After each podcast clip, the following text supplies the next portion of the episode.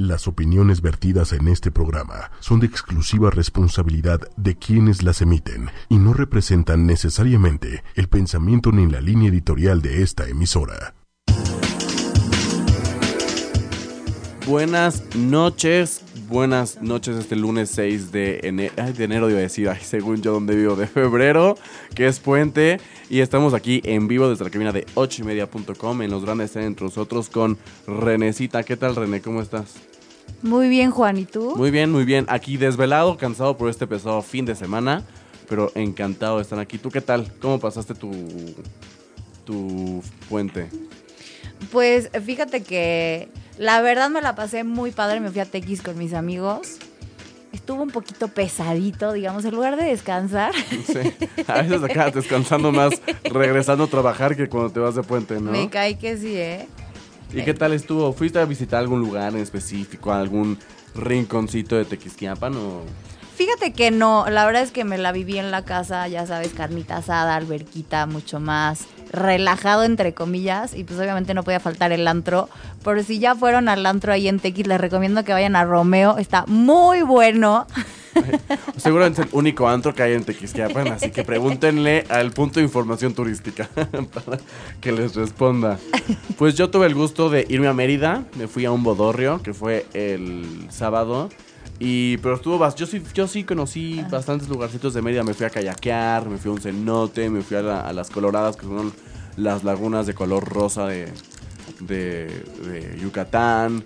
Y también conocí Mérida en domingo, que es en la noche cierran todas las calles de todo Mérida, bueno, del centro de Mérida.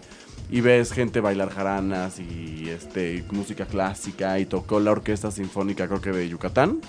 Y pues tenemos por ahí, por supuesto, pues vimos el Super Bowl, ¿verdad? No podía faltar este juego eh, tan... Dicen que fue, bueno, muy legendario. Yo tuve el, placer de ver casi solamente el último cuarto de por estar turisteando. Pero eh, este Super Bowl fue el primer Super Bowl en la historia del Super Bowl en irse a tiempos extras. Además de que tuviste el medio tiempo de Lady Gaga. Qué impresionante, ¿eh? A mí, bueno, se me hace una artista completa, se me hace una artista increíble el performance que hizo, la verdad es que a mí me impactó. A mí también. un gran show, los bailarines todo muy bien coordinado, sincronizado. Creo que fue un gran nivel de, de performance. Mucha gente la critica realmente, no sé por qué, pero a mí me fascinó porque este, super, este medio tiempo fue como que la primera vez que alguien pudo realmente destacar su voz, hacer tanto show, tanto cambio de escenario, tanto... O sea, creo que fue el Super Bowl de Lady Gaga y no como otros en donde acaba siendo Lady Gaga con Beyoncé, con Madonna, con Thalía, con todo, con todo mundo, ¿sabes? Es como, no, si le invité especiales Lady Gaga, pues que sea ella la que se luzca. ¿Para qué tienes que traer a Talía de que también se ponga a cantar? Talía, ¿qué va a estar haciendo en el Super Bowl? Me gustó eso que ya es americana, a lo mejor un día la vez ahí cantando también el himno. ¿Amor a la mexicana o qué? Exacto, amor a la gringara, ¿no? Pero sí, ¿tú viste el Super Bowl o no? Mira, la verdad, la verdad, no, solo vi el medio tiempo. ¿Y qué tal? O sea, donde salió Lady Gaga y todo esto. No, bueno, es que yo la amo. A mí se me hace de verdad una artista. Canta increíble. Iba muy discretita, ¿no? Dentro de Canta increíble. Sí, su outfit me encantó. Muy brilloso, pero muy. Ahora sí, como que no era su vestido de carne y no sé qué, como las veces pasadas. Su vestido con su sombrero de. de ¿Cómo se llama? De del balón del fútbol americano y con sus tacones de los Patriots uno y con otro de los Falcons. Yo pensaba que iba a ser algo más así, pero aparte se echó, muy buenos, muy buenos saltitos, ¿no? Se vieron al principio del, del Super Bowl que se lanzó al estadio.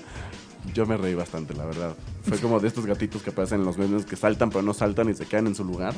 Pero bueno, ojalá Italia salte mejor cuando le toques. Justo le decía a un amigo ahí en Tequis que Lady Gaga igual y no es la artista más guapa que digas, wow, está guapísima. Pero qué voz y, qué forma de bailar. Justo, justo es lo que te iba a decir. O sea, tiene una voz impactante. A mí me pone la piel chinita esa mujer, o sea, de verdad. Sí, a mí también me gustó bastante. Fue muy criticada, no lo sé por qué, pero gente, ya quisiéramos todos estar ahí dándolo todo en el medio tiempo del Super Bowl. Y pues no, o sea, pues qué, qué bueno que esta mujer haya podido ir a hacerlo, representarlo, pasársela bien y disfrutar pues, de su momento, ¿no? Sí, claro. Pues muy bien, esto es Los Grandes están entre nosotros. Nos los dejamos un ratito. Les recuerdo rápidamente las, las Nuestras cuentas en las redes sociales, en Twitter es 8 y media oficial, en Facebook 8 espacio y espacio media. Y el hashtag de hoy va a ser una gran recomendación porque este programa va a estar lleno de recomendaciones teatrales para aquellos que tengan su actor o actriz interior. Entonces los dejamos con una canción y volvemos. Estás escuchando. Ochoymedia.com. ochoymedia.com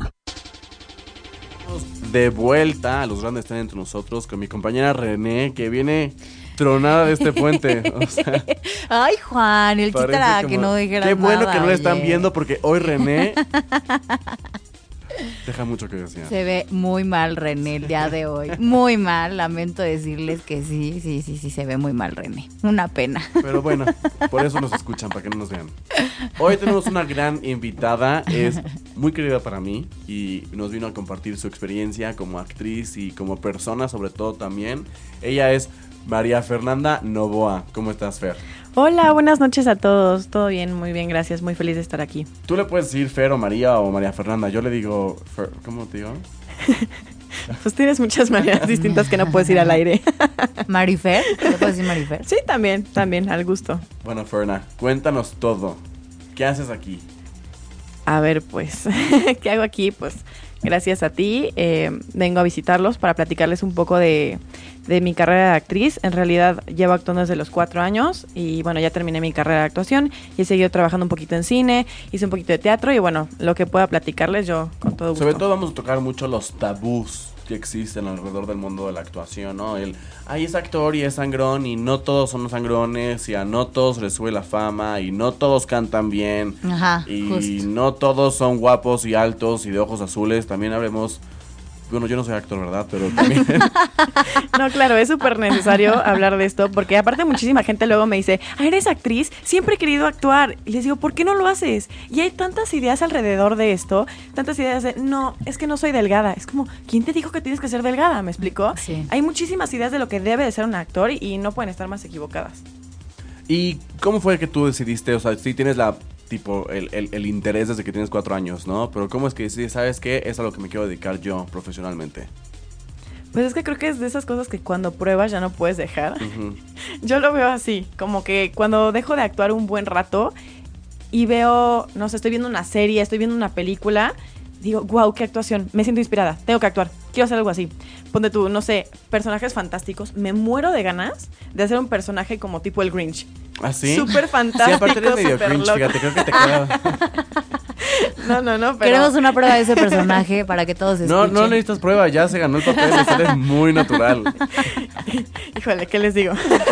Si esto fuera la prueba del Grinch, te pasaríamos directita. Oye, ¿y quién es tu inspiración? ¿Quién es la, así, la actriz o el actor que dices, wow?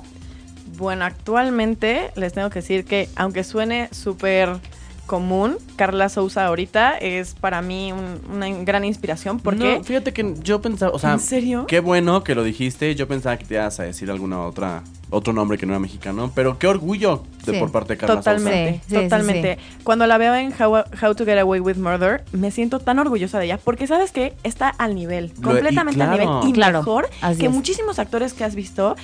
Y a mí me impresiona que el ser latina no la ha detenido en nada. Y no sé si han visto su TED Talk. No. No. Tiene una, un TED Talk en el que habla eh, sobre cómo llegó a, a estar ahí y los problemas que vivió, tanto emocionales como familiares. Habla de todas las, pues sí, los, los retos que ha tenido que vivir. Y es impresionante escucharla hablar ya a ella, ¿sabes? No al personaje, a ella. Y Claro. ella decía que lo que más le cuesta es cuando le piden que ella hable. O sea, que nadie le da como... Nadie le da ese foro, pero cuando se lo dan y ya le dicen, ¿qué piensas tú? Ajá. Y ella dice, Mm. eso es lo que no sé hacer, hablar realmente de mí. Entonces está muy interesante, la verdad. Pero a mí me parece bastante bien que aparte de estar haciendo esta serie de How, How to Get Away with Murder, que está muy buena, eh, vas a- o sea, ha hecho cada año o cada seis meses sale una película mexicana o producción española o producción latina o la producción lo que tú quieras con Carla Sousa. Sí, claro. O sea, la mujer ahorita tiene la agenda ocupadísima. Y qué Sí. orgullo, qué orgullo que esté poniendo el Sí. nombre de México en alto. Y qué bueno que tenga la capacidad, porque sí se puede y está bien como actor. Y eso es una. llegar a la perfección máxima, el poder hablar un inglés perfecto como el que lo habla ella. Así es. Sí, claro. Bueno, totalmente estudió muchísimo tiempo en Estados Unidos. Claro, pero no eso. es negar tus raíces como en Salma Hayek. O sea, no es que lo hagan, vaya, pero que Salma Hayek y Penélope Cruz tienen como un acento muy distintivo de ellas, ¿no? Pero qué bueno claro. que Carla sí se pueda mezclar. Exacto, y es que ponte tú, Sofía Vergara tiene este punto en el que a ella sí le explotan mucho el de ser latina, ¿no? Pero a lo mejor, a lo mejor nunca la vas a ver fuera de su papel de latina, Ajá. ¿no? Sí. Y Carla Sousa, como cualquier gringa, ¿eh? Sí. Como cualquiera, no le Claro. notas para nada. Nada. Y, si, y ponte tú en la de eh, ¿qué culpa tiene el niño? Sí, es una mexicana, una mexicana. Mexicana, y, bien y te hecha. identificas y todo. En nosotros ¿no? los nobles también, es una fresa hecha y derecha. Bueno, con eso sí se ganó el corazón del público Sí, absolutamente. eso yo creo que fue cuando, Sí. cuando se puso a México en la bolsa. O sea, Sí. fue como un, esto es mío. Pero ya es cuando es. ves que puede hacer muchísimas cosas. Puede Claro. hacer una comedia padrísimo y ahorita, bueno, eh, misterio con un poco de drama. Yo quisiera verla en más cosas porque siento que puede explotarlo o Oye, sea, de ¿tú de qué Yo manera creo ves? que- Ay, Perdón, Ah, perdón. Yo creo que eso también es la parte importante de un buen actor o de una buena actriz, que realmente sepan, Que te dejen con ganas. ajá, y que aparte sepan envolverte con cualquier personaje. Justamente lo que decías de Carla Souza en Nosotros los Nobles, que era, por, por ejemplo, la niña fresa, y luego ahorita en Haraway, ¿cómo, cómo se llama? How to? Get Away with Murder. Ajá, Haraway- eh, bueno, esa, el personaje que hizo ¿Cómo? también. ¿Cómo escap... ¿Cómo? de producción se burla de mí, pero es cómo arreglártelas as- tras haberte asesinado a alguien, How ¿o cómo le dirías? away- Es que no sé cómo lo traducen en español. ¿Cómo salirte con la tuya después de Un asesinato. asesinar? Ajá. Muy buena. Busquen en, estas plataformas donde puedes ver cosas gratuitas o cosas no gratuitas. también. Oye, por ejemplo, Angelique Boyer se te hace buena actriz. Híjole, tiene muchísimo que no la veo en algo. Entiendo que ahorita está en telenovela, ¿no? Sí. Sí, pero realmente no veo mucho telenovelas. No quiere decir que yo crea que hay algo malo con ellas, sino que ahorita creo que el contenido está evolucionando más. Y, por ejemplo, ahorita eh, yo soy muy dada a meterme a, a mi plataforma, a buscar mis, mis series cuando yo las puedo ver, ¿no? Y entonces ya no ya, y claro, ya no está. ya no prendo la tele, ¿sabes? Y entonces claro. ahorita ese tipo de contenido ya no lo, ya no lo veo seguido. Pero recuerdo haberla visto en que en Rebelde, creo que fue la última vez que la vi actuar. Amén. Sí, ya llovió, tipo. Es cuando te das cuenta que ya eres casi un millennial has-been.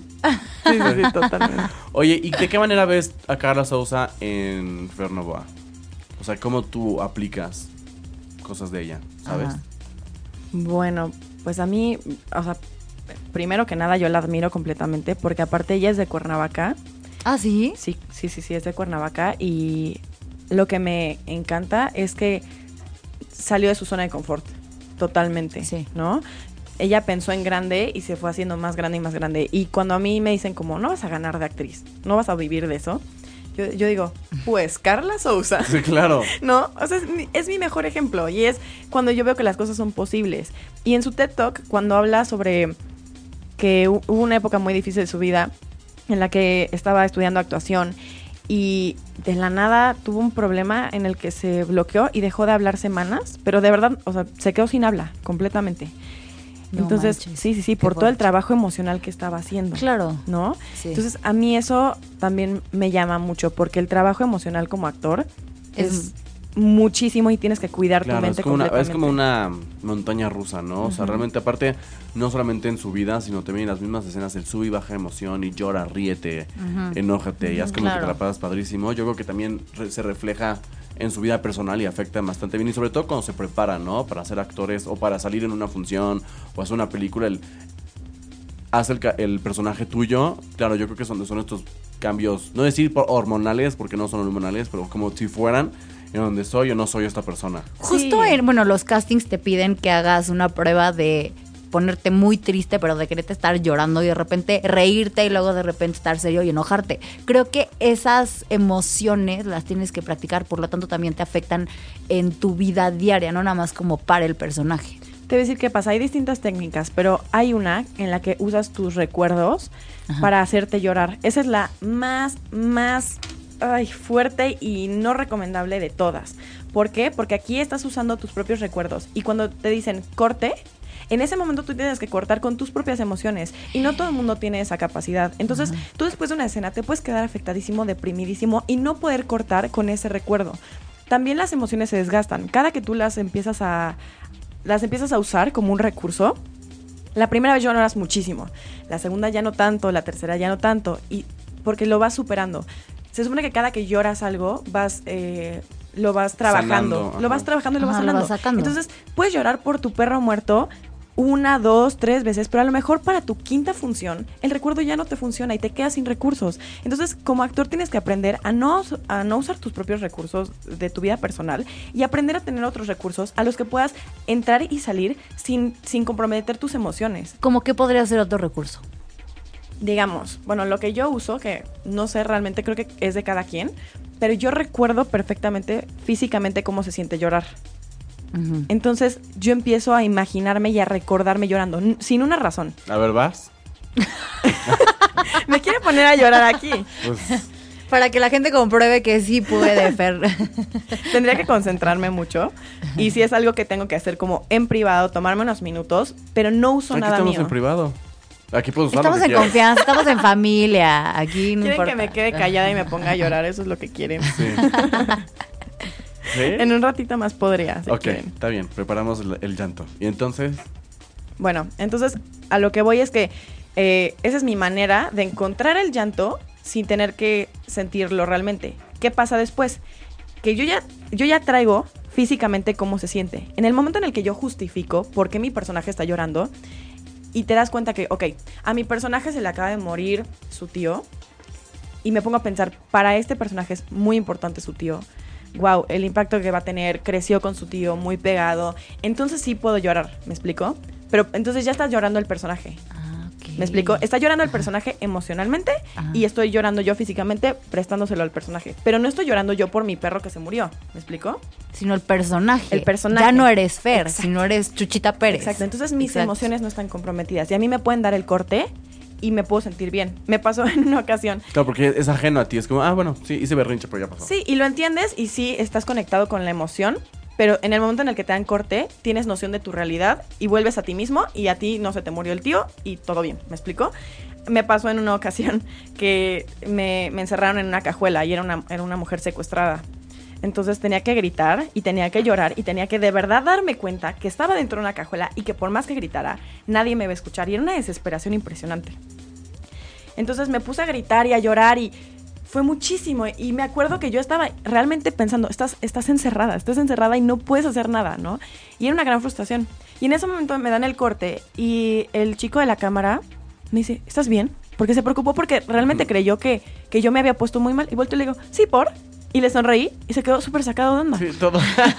¿Por qué le esperaba? Gracias que yo- por secuestro express, ¿no? Sí, sí, sí. Porque él esperaba que yo de verdad estuviera llorando, o sea, muy real y que estuviera yo casi privada de la ansiedad. Pero no. Esa es, la, esa es la magia de esto, que en el momento en el que te dicen corte, vuelves a tu realidad, te abren la cajuela y dices, ah, qué divertido es como, estuvo". ah, esto es solo un trabajo.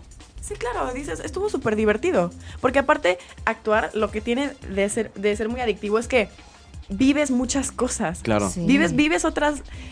Pues sí, yo digo que es vivir la vida de alguien más. Entonces es muy divertido. Pero cuando te dan el corte y vuelves a ti mismo, dices, ah, qué divertido estuvo eso. Bueno, supongo que es porque me apasiona también, ¿no? Claro. Pero sí es bastante divertido. Oye, ¿y qué producciones has hecho? Bueno, em, he estado en O pilotos sea, de has pasado series. por cine, has pasado por series, Sí, has pasado eh, por eh, anuncios, has pasado por teatro. Sí, sí, he hecho de todo. Desde modelaje, que realmente actúas nada, o muy poquito nada más, así riéndote como que tu vida es fabulosa, o, o- o cosas un poquito eso más fue, eso fue, eso fue celos o fue comentario. No, no, no, es que realmente, bueno, me tocó una vez modelar para unos, eh, unos nuevos edificios en Santa Fe, y realmente era, sonrían y diviértanse y ríanse. Entonces realmente nada más estábamos como muertos de la risa de reírnos falsamente. Entonces, eso es una parte de actuación, pero bueno, realmente es muy sencillo, ¿no? Sí. Y me ha tocado hacer cortometrajes un que me desafían un poco más. Eh, de mi examen profesional tuve la gran suerte de hacer eh, Chicago el musical con Ricardo Díaz, que es un gran, gran director al que admiro brutalmente. Él ha estado en Spelling Bee, ha hecho eh, El violinista en el tejado, ahorita está haciendo producciones en Guatemala. Realmente es un, es un director que se la sabe. Entonces tuve la gran suerte de que mi examen profesional fuera con él. Y me tocó el gran reto de hacer Roxy Hart en Chicago. Y bueno, fue cantar muchísimo, eh, bailar muchísimo, actuar muchísimo, pero creo que es la experiencia más satisfactoria que he tenido como actriz. Wow. Oye, ¿cuánto tiempo tardas en, prepar- en prepararte por- para este personaje? Bueno, en realidad nosotros tuvimos muy poquito tiempo, tuvimos como mes y medio. Pero creo que mes y medio de ensayos, pero también el trabajo en casa es súper importante. El trabajo en casa en el que te sientas, lees el libreto, te lo aprendes a la perfección, para adelante y para atrás. Eh, al nivel que puedas improvisar si algo sale mal, a ese nivel te tienes que saber el, el- el guion.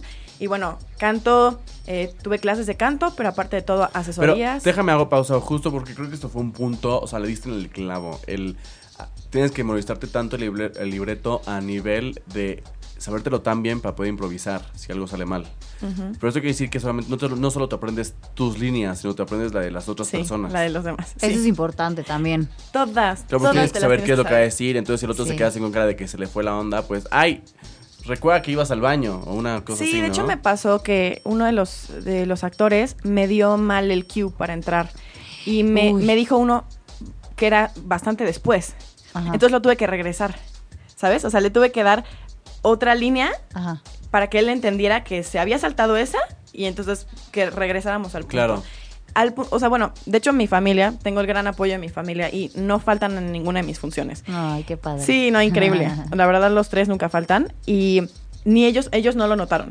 O sea, les dije como, uy, hubo un errorzazo ahí. No lo notaron. Y de eso se trata, que el Justo. público Claro, que no se dé cuenta. se nunca lo note, ¿no? Y es como esto que pasa que siempre nos pasa a los actores, que se nos caen cosas del vestuario, la utilería, lo agarras mal, siempre pasa. Entre el Sí. nervio y entre que los objetos te fallan porque el vestuario falla y se te cae algo. Sí, sí, es cierto. Lo importante, bueno, nos han dado varias técnicas, ¿no? Eh, que, que pueden usarse en esos casos, pero bueno, la, la favorita es integrarlo a tu personaje. O la otra, O sea, en pues- caso de que falle. sí, en caso de que falle. Es que es muy común. Imagínate eh, que de la nada se te cae el peinado. Todo el público lo notó. Todo mundo lo notó. No puedes fingir que no pasó porque todo mundo lo notó. Entonces, la atención va a estar en el peinado, a ver cuándo se lo recoge, a ver cómo se arregla el pelo. Ya le estorbó el pelo, ya trae el fleco. y no se van a concentrar en tu actuación. Ajá. Entonces, mejor lo integras, te mantienes en personaje y cómo Claro. lo resolvería tu personaje. Claro, como estas veces como que son las mujeres que están en estos vestidos, se les va bajando, se les va bajando, se les claro. ya se le está saliendo, se le está saliendo todo el... Se le, se le salió. entonces, dices, ¿qué onda? Trae todo el, pues lo que trae ahí de fuera. Entonces, claro, sería, habría sido más fácil que, si ella sabe que se le está saliendo, pues tan fácil como te lo eches para arriba. Claro. No, o, o cómo lo haría tu personaje, cómo se lo haría para arriba tu personaje. Exactamente, te mantienes en personaje y eso hace que la gente retome la atención en, en la actuación, ¿no? No lo desvían. Y les juro, es como se te cae algo y la gente solo se va a fijar en eso. Es el elefante en el, en el cuarto. Todo el mundo va a estar pensando, ¿qué va a hacer? ¿Qué va a hacer? ¿Quién lo va a recoger? ¿Quién lo va a recoger? Y a los bailarines les pasa Aparte, tipo, se muchísimo. le cayó la pluma. La pluma ni se ve. Un sabe que se te cayó la pluma. Sí, exacto. Sí, sí, sí. Y bueno, hay maneras igual de recoger las cosas discretamente.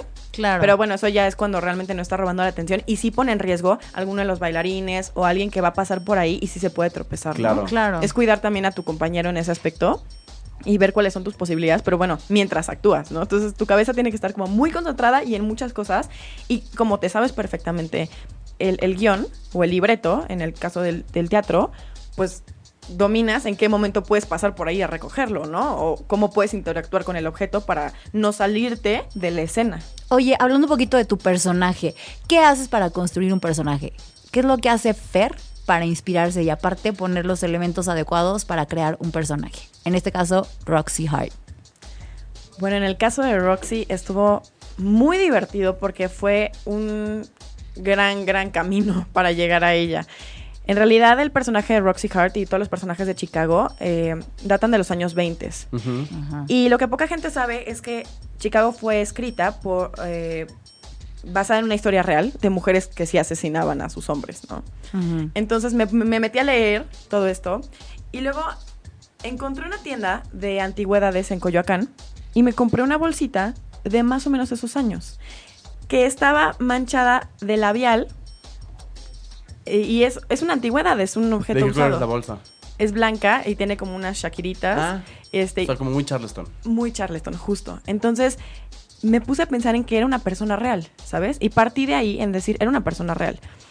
Y después... claro, o sea, tengo yo aquí su bolsa, la que Claro. embarró con su lipstick. Exactamente, exactamente. Y te pones en la circunstancia y dices, ok, si yo fuera una loca por la fama, ¿qué haría? si a mí me encantara este, lucirme, ¿qué haría? Así, ¿sabes? O sea, y Roxy Hart era un conjunto de cosas. Era, era mimada, pero era sexy, pero era una manipuladora. Ok. Entonces, tuve que pensar desde ahí. ¿Cómo es una manipuladora, no? Y tomas ejemplos de tu vida y te basas en gente que conoces. Ejemplos de tu vida. claro. claro, personas que conoces similares. Y si no, personajes del cine similares. Eh, me acuerdo que algo que me inspiró muchísimo fue Cristina Aguilera en Burlesque. No sé si la vieron. Era Ay, claro, por diva. supuesto. Una es de mis películas diva. favoritas. Claro. Qué buena actuación de Cristina Aguilera. Claro, y así es, así es Roxy Hart un poco, como así de exótica y de diva, pero en el caso de, de Roxy es todo al extremo, Sí. ¿sabes? Entonces, bueno, muy divertido, aparte la versión de Broadway, que era la que estábamos presentando, porque la película es muy diferente. La versión de Broadway era una mujer súper divertida, súper extrovertida y que estaba dispuesta a todo para robarse el show. Entonces, cuando, cuando te pones en la mente, te tienes que robar el show, haces todo para llegar ahí. Todo. Y eso es lo que tu personaje está haciendo. Es- ese es el objetivo principal de tu personaje. Entonces, bueno, desglosas muchas cosas. Desglosas la psicología, desglosas los objetivos. Este. Y bueno, las acciones, las relaciones con los demás. Los sentimientos que quieres transmitir. Sí, sí, sí. Es, es un conjunto de cosas, pero bueno, es mucho trabajo de tú sentarte a imaginar, a usar lo que tienes y si no conseguirlo. Te digo, yo busqué el recurso de, de investigar. Claro. eh, de dónde venía la obra y aparte de comprar la bolsa y conectarme con el objeto y pensar que, que realmente existió y si hubiera existido, o sea, si, hubi- si hubiera existido en esta época, como ¿Cómo hubiera habría sido. sido? O sea, aterrizas, vas aterrizando las cosas, pero sí es un proceso medio largo y también los directores te ayudan muchísimo en eso. Es muy padre el trabajar con un director que le sabe estas Y que te cosas lo explota. y que, ajá, y que sabe por dónde llevarte, ¿no? Eh, a mí mi director me ayudaba mucho como diciéndome cómo se le imaginaba a él. Y entonces me llevaba por el camino correcto. Y bueno, trabajar con un gran director es toda la diferencia. Claro. Toda la diferencia porque te ayuda Sí. muchísimo a construir también él. Eh, hay directores, bueno, es, es un tipo de, de dirección, ¿no? Porque hay directores que te dejan completamente a que tú lo hagas solo y ya, y nada más te dan una que otra anotación. Y hay otros que se involucran mucho contigo, que hacen mucho trabajo de mesa. A ver, vamos a leer, vamos a platicar y eso es, es otra cosa, ¿no? Depende también a ti cómo te guste trabajar. Claro. Oye, hace rato Sí. mencionaste la palabra extrovertido. ¿Cuáles son tú o cuáles crees tú que son los requisitos para ser un actor? Y corrígeme si estoy mal, o sea, es, quiero romper estos tabús, ¿me entiendes? pues podemos empezar con que no tienes que ser extrovertido. He conocido grandes actores que son el típico callado, súper introvertido que está en una esquina, que no habla con nadie, y que tú dices, ¿cómo? ¿Cómo? Ese se va a parar enfrente de todos y nos va a callar la bocota. Y sí, te callan la bocota. Porque sabes que un introvertido está observando todo el tiempo a todo mundo y está agarrando cosas de cada quien. Entonces, básicamente no tienes que ser ni introvertido ni extrovertido. Solo con interés. La otra que tienes que tener, yo creo, es. Y eso es, eso es algo más adquirido. Perderle el miedo a enseñarte cómo eres.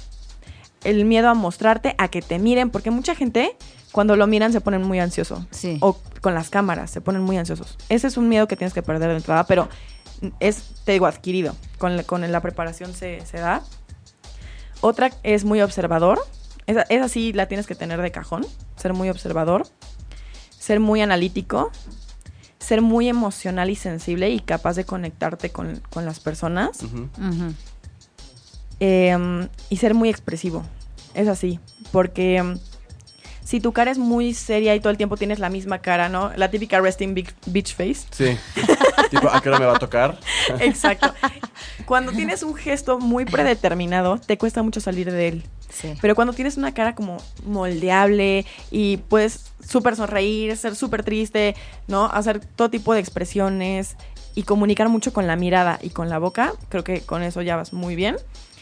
Y la otra, estar dispuesto a aceptar fracasos, porque ser actor es aceptar el Uy, fracaso, sí. el rechazo, el que se rían, el que no te salga, el que o el que no se rían, que ese creo que es todavía peor. Ya, cuando quieres un chiste dices, "Mm, creo que no sirvió. Sí, exacto. Intentar hacer comedia y que no te salga. Y darte cuenta que tu autoestima no debe de depender de cómo te fue en una, en una ocasión o en otra, ¿no? Tener una autoestima bien puesta, tener una emocionalidad controlada también. Porque como les digo, si te ponen a llorar todo un día y al día siguiente vas a estar hundido en la depresión, bueno, eso es, eso es algo que tienes que aprender a controlar. Porque la emocionalidad es lo principal que tocas y si no la cuidas, no puedes ser actor porque te vas a venir para abajo o vas a perder quién eres. Y en muchas de mis clases nos decían eso, saber muy bien quién eres. parte de ser actor es primero saber quién eres para poder representar a alguien más. Claro. Justamente las audiciones también lo que pasa es que te da el bajón, porque te dicen que no.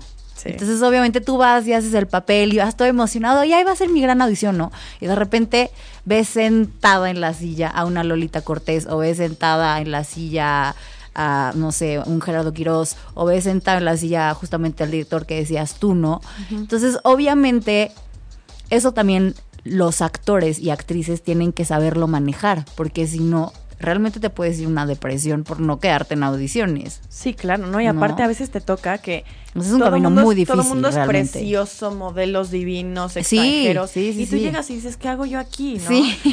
Y te voy a decir lo que, como yo lo veo. Tú vas a hacer lo que, lo que sabes. Claro. Tú vas a dar tu 100. Y al final, no importa quién lo vea, quién no lo vea, tú estás haciendo lo mejor que puedes. Y me pasó justamente en un casting que el director no me volteó a ver. No me volteó a ver, se volteó. Literalmente se volteó. ¿En serio? Sí, sí, sí. Pero él, después platiqué con él de forma personal, nos llevamos muy bien, muy, muy bien. y me dijo, a propósito, hazme voltear, hazme voltear. Ahora, que tú llegaras y te hicieras chiquita y dijeras, no, no está volteando, pues lo voy a hacer mal porque ni me está viendo, Mm. creo que ya no le gusté. Claro, creo está que ya la mal. regué, está más guapa la de allá afuera. Es otra cosa, ¿me explicó? Mm. Pero si, si tú te haces grande ante el reto y dices, no me está mirando, pero voy a dar lo mejor de mí, y en una de esas voltea, es otra actitud. Claro, Entonces te digo, te va a tocar de todo en los castings. así es. Cualquier cosa te puede quitar autoestima, cualquiera. Yo me acuerdo que fui con mi primo justo a ese casting y me dijo, me dijo, ay prima, ya te tocará en otra ocasión, solo por ver a las chavas y verlas tan guapas, te lo juro. O sea, No mames. sí, volteó y me dijo, ay prima, ay prima, en ot- otra te tocará. Síguelo intentando. Síguelo Es más, te intentando, compré tu nena. membresía para la del próxima. gimnasio. Sí, no, o sea, las vio todas, se quedó impactado y, y hasta, o sea, antes de que yo pasara me dijo eso. No, y si yo me hubiera hecho chiquita, yo hubiera hecho, no tengo chance. Claro. Claro. ¿Y sabes qué es lo mejor? Que me quedé con el papel. Me quedé con el increíble. papel y no lo pensé. Yo salí de ahí pensando que me había ido mal. ¿Por qué? Porque el director no me volteó a ver, porque todas estaban preciosas, porque no sé, porque la otra actriz con la que con la que tuve que a- actuar, que éramos como, es- o sea, nos dábamos respuesta, Ajá.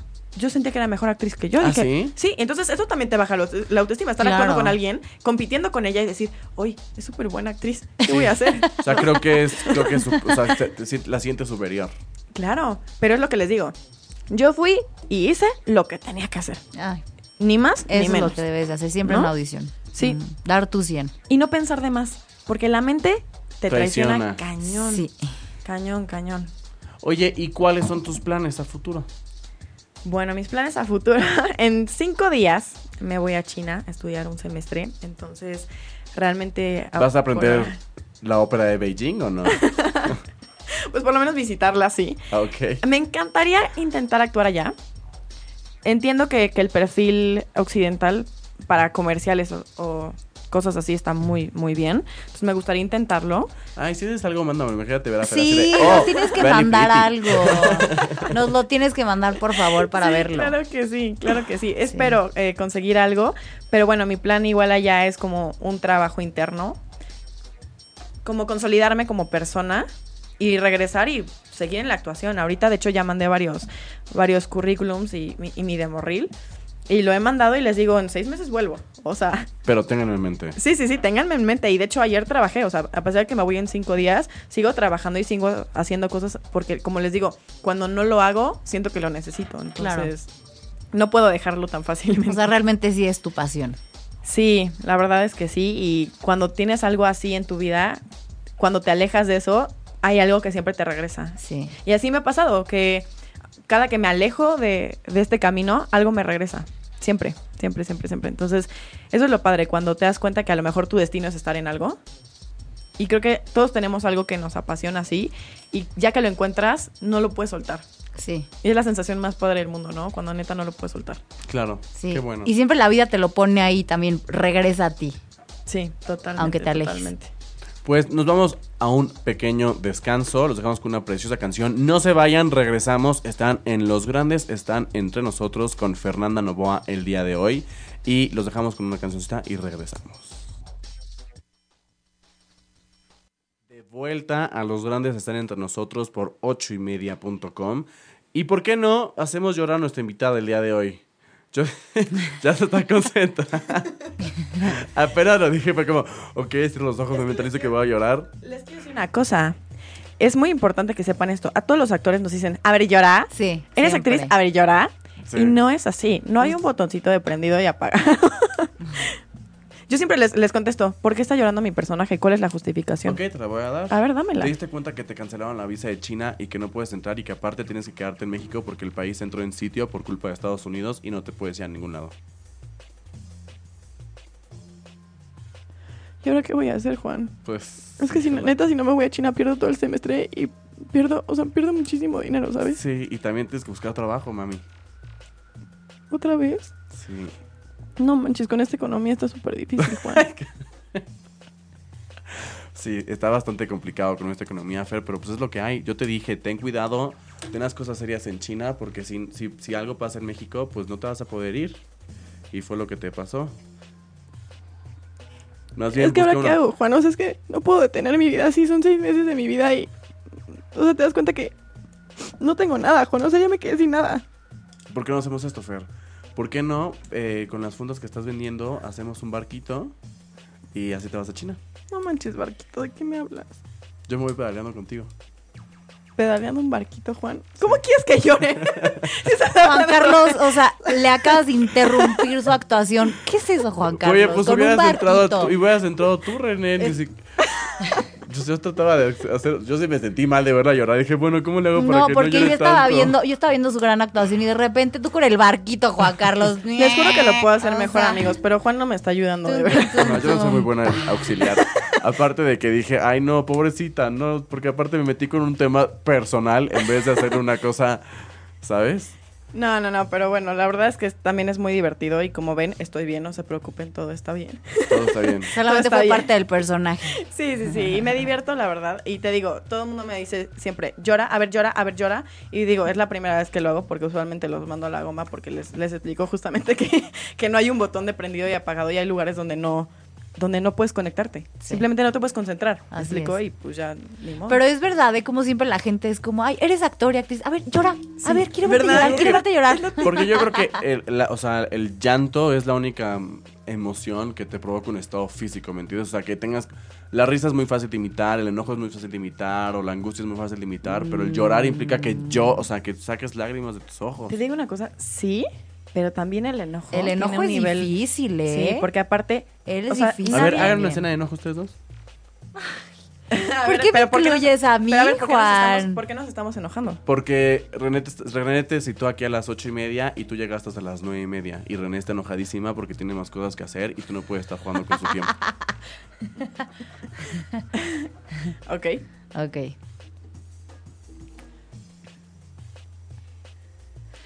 ¿Me puedes explicar, Fernanda, por qué llegaste tan tarde?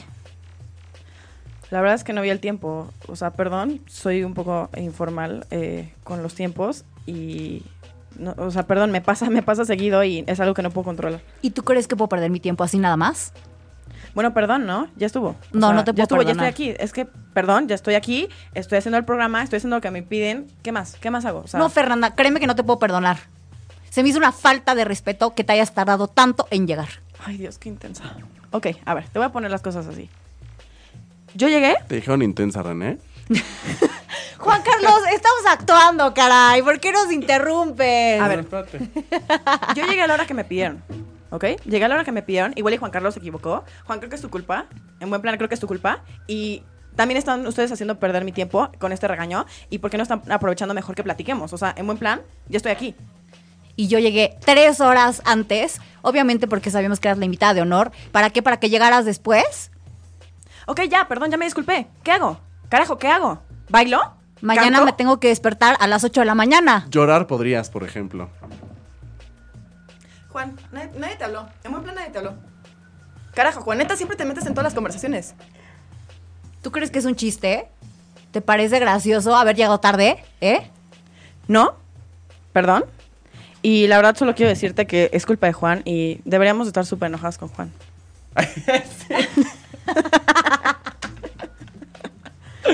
Muy bien, le salió muy bien a las dos. Yo por un momento casi me salgo de esta cabina de incómodo. y dices, bueno, este. mm, fue un gusto con las dos. Que tengan excelente noche. Ojalá y te vayas mañana a China. y Que tú te veas a, a, a Tapachula, chiquita también. A porque- Tapachula, es de que me voy a ir a Tapachula. Ay, mana. A ti no te mandó tan lejos, ¿eh? te fue bien. Ya sé, ¿qué tal? eh? Fer, muchísimas gracias por todo. Me encantó, me encantó haber platicado contigo, a Juan también, obviamente. Ay, no, yo también, feliz. Muchas gracias muchísimas por Porque aparte Fer ha colaborado bast- bastante por fuera con este programa y nos ha invitado bastante de los invitados que hemos tenido en esta Eres una linda, eres una linda, muchísimas Ay, no, yo feliz. gracias. Aparte de que me da muchísimo gusto que le den foro a tanta gente. eh, digo, no me incluyo, la verdad, porque sé que mis compañeros o lo- o a los que les he enviado son gente eh, que está más trabajada, pero sí les puedo decir que yo admiro muchísimo su programa y admiro muchísimo a la gente que ha estado aquí. Entonces me siento súper, súper feliz y es un gran honor para mí venir. Oye, Fer, y te iba a preguntar una cosa. Eh, ¿Nos puedes compartir, por favor, tus redes sociales? Claro que sí. Bueno, en Twitter estoy como soy Mariano Boa, pero eh, en Facebook les puedo dar el, el de mi proyecto personal. Hago también... es tu proyecto perso- Ajá. Ah, bueno, les platico. Me gusta mucho pintar y también hago qué ilustraciones. padre! Sí, sí, sí. Pinto al óleo y hago ilustraciones. Wow, Y, ¿nos podrás enseñar algo? claro, y de hecho por ahora pasé mis ilustraciones a unas fundas para iPhone 6. Y bueno, ahorita es, es como mi, mi pequeño negocio. Les comparto la página. En Facebook está como arroba m.novoa con B chica, punto design, E D-E-S-I-G-N. Y ahí tengo mi- mis fundas y bueno, también de vez en cuando vendo uno que otro cuadro. Y bueno, me encantará que la visiten y por ahí que nos regalen un like. Pues muchísimas Claro que sí, gracias. Fer, por haberte tenido, por haber venido a este programa. Es tuyo, tus micrófonos son tuyos. Y alguien que le quieras mandar saludos así rápidamente hasta China o a donde quieras. Pues más cerca, le Hasta mando, para, mandarnos a la, para mandarnos a la China, no pasa nada tampoco. le mando saludos a mi familia, que, que sé que me están escuchando porque siempre me apoyan en todo. Y también, bueno, a los directores que mencioné, eh, les mando un gran, gran saludo, un gran abrazo y una, eh, un sincero gracias por todo lo que hemos trabajado y para trabajar más a futuro. Pues- Oye, y por último, ¿qué le dirías a toda esta gente que nos está escuchando como consejo para seguir su sueño o para cumplir una meta? Yo les diría, dense cuenta que son muchísimo más grandes de lo que creen y que se ve complicado, pero ya que dedican todas sus acciones y todas sus ganas a eso, ya no es tan difícil. Cuando su mente y su cuerpo se enfoca a una meta, no va a ser tan difícil y no, no van a dejar que nada se les ponga enfrente. Pues muchísimas gracias, Fer, por haber venido otra vez a tu casa. Y no se pierdan el siguiente programa que es Estamos de Paso con Ricardo Musi y yo mismo, con Juan Carlos Arquer. Y esto fue Los Grandes Están Entre Nosotros. Por ochoymedia.com. Ella fue René Sobersa. Él fue Juan Carlos Arquer. Y nos vemos el próximo lunes. Besitos.